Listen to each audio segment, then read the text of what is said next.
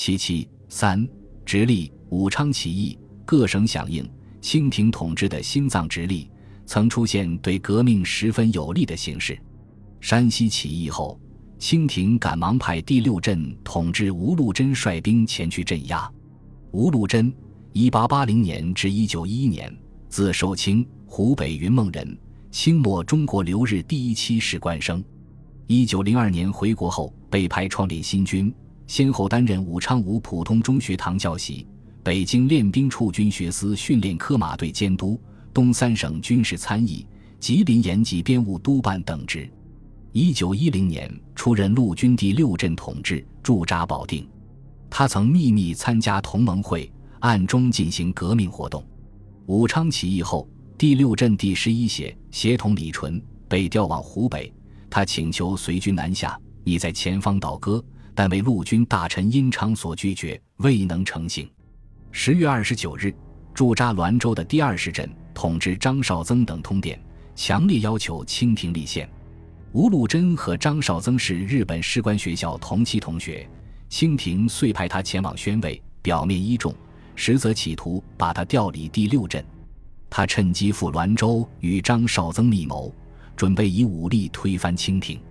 正在这时，清廷又命令他指挥第六镇第十二协由石家庄进攻山西革命军，他急忙赶赴石家庄，亲自至娘子关与山西都督阎锡山会晤，一面筹划组织燕晋联军与滦州驻军一起直捣北京，一面令十二协停战，以山西革命军接受招抚，谎报清廷。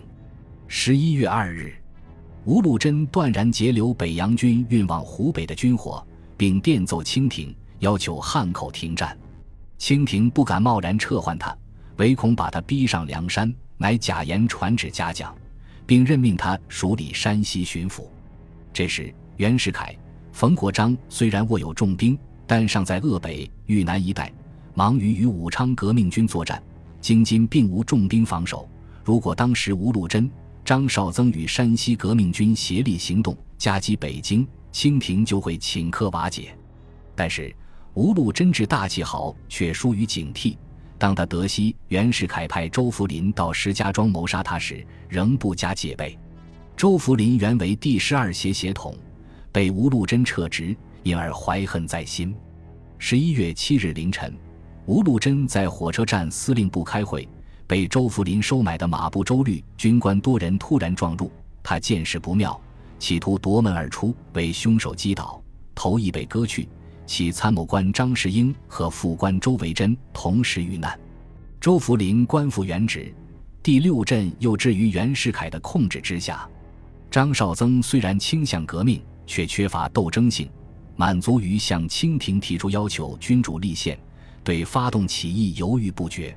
吴禄贞被刺后，他便消极起来，直到被清廷撤职了事。这样就丧失了在进击起义的大好时机。接着，清廷任命原四十协协统潘举营接任二十镇统治。潘是袁世凯的爪牙，他奉命把二十镇分别调往奉天、锦州、沟帮子、葫芦岛等地驻防，仅留七十九标标统岳兆麟所部一二三营驻滦州，借以分散军中的革命力量。在这种形势下，革命党人仍坚持发动起义。以配合南方的斗争，他们在天津成立同盟会京津保支部，推汪精卫、李玉莹为正副部长，下辖军事、文书、财政、司法、外交，实行各部。彭家珍为军事部长。不久，吕超继任，彭吉以暗杀为己任。由于汪精卫从刑部狱中被放出来后，便与袁世凯勾结在一起，因此。一些不愿与汪精卫共事的北方各革命团体，如共和会、铁血会、振武社、集进会、克福堂、北方共和团、共和革命党、女子北伐队、女子革命同盟等，则与同盟会员胡鄂公、白玉环、白玉坤等联合起来，在天津成立了北方革命协会，推胡鄂公为会长。该会以协助革命军北伐、重奉孙先生之三民主义为宗旨。同盟会京津保支部与北方革命协会虽然有矛盾，但基本上还是合作的。从一九一一年十一月至一九一二年一月，革命党屡起屡仆，多次发动起义。十一月下旬，革命党人张于岭、南秦轩在张家口组织总司令部，准备起义。因从天津运送军火时被查获，李飞仙、秦宗周等七人牺牲，起义夭折。十二月十八日，为牵制北洋军进攻山西，革命党人在任丘发动起义。起义军大都是保定各学堂的学生和任丘、雄县一带的农民，共五百余人。他们一度攻占任丘县城，直隶总督陈奎龙派清军两营前往镇压，起义军被迫转移到雄县，清军围攻雄县、城县，经广隆等百余人遇难。在革命党人白玉坤、孙建生及凌月等人的积极策动之下。驻滦州的七十九标官兵于一九一二年一月二日宣布起义，成立滦州军政府，推举第二营管带王金明为中华民国军政府北军大都督，第三营管带张建功为副都督，第一营管带师从云为总司令，白玉坤为参谋长，孙建生为军政部长，滦州知州朱佑保为民政部长，凌月为外交兼司法部长，陈涛为前敌总指挥。张良坤为秘书长，军政府成立后，布告安民，远近闻之，莫不鼓舞雀跃，咸庆重见天日。次日，召开全军誓师大会，按原计划，当晚十时向天津进军。临开拔时，三营管带张建功突然叛变，围攻军政府，起义军被迫退至火车站，乘火车出发。行至雷庄，与王怀庆所部巡防营及曹锟所部第三镇簇予发生激战，起义军英勇抵抗，苦战一昼夜，弹尽援绝，死伤惨重。王金明、施从云、孙建生、白玉坤等均遇难。白玉坤被捕后，临行犹唱绝命诗云：“慷慨赴死意，从容就义难。革命当流血，成功总在天。身同草木朽。”魂随日月悬，耿耿此心志，仰望白云间。悠悠我心忧，苍天不见怜。希望后起者，同志气相连。此身虽死了，千古美名传。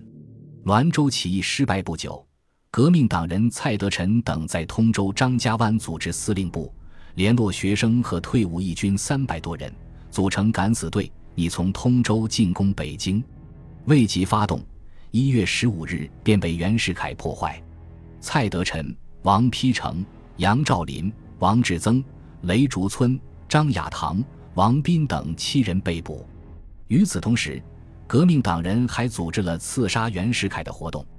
在通州革命机关被破坏的第二天，革命党人黄之蒙、张先培、钱铁如、吴若龙、杨宇昌、罗明典。